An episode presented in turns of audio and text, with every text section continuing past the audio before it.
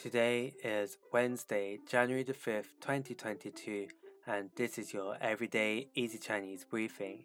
大家好，我是林老师, and in under 5 minutes every weekday, you'll learn a new word and how to use this word correctly in phrases and sentences. Today's word of the day is 法,法, which means law. Let's practice by making different words, phrases, and sentences with 法. The first word is 语法,语法, which means grammar. Let's look at each character of this word. 语 means language and 法 means law. So it literally means law of the language. A way of using it in a sentence is 汉语语法不太难。汉语语法不太难。 Chinese grammar isn't too difficult. Another word we can create with 法 is 方法。方法. This is a noun that means method. Let's again look at each character of this word.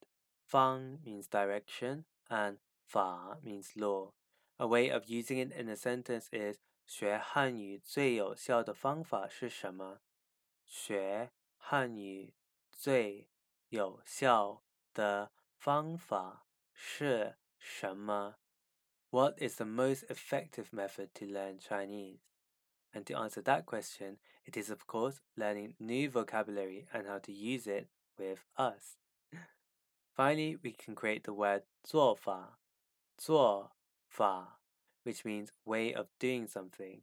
The 做 here means to do. A way of using it in a sentence is 我有我自己的做法。 我有我自己的做法。I have my own way of doing things. Today we looked at the word 法, which means law, and we created other words using it.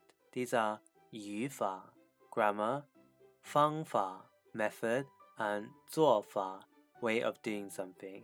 To see this podcast transcript, please head over to the forum section of our website www everydayeasychinese.com, where you can find even more free Chinese language resources. See you again soon for more practice.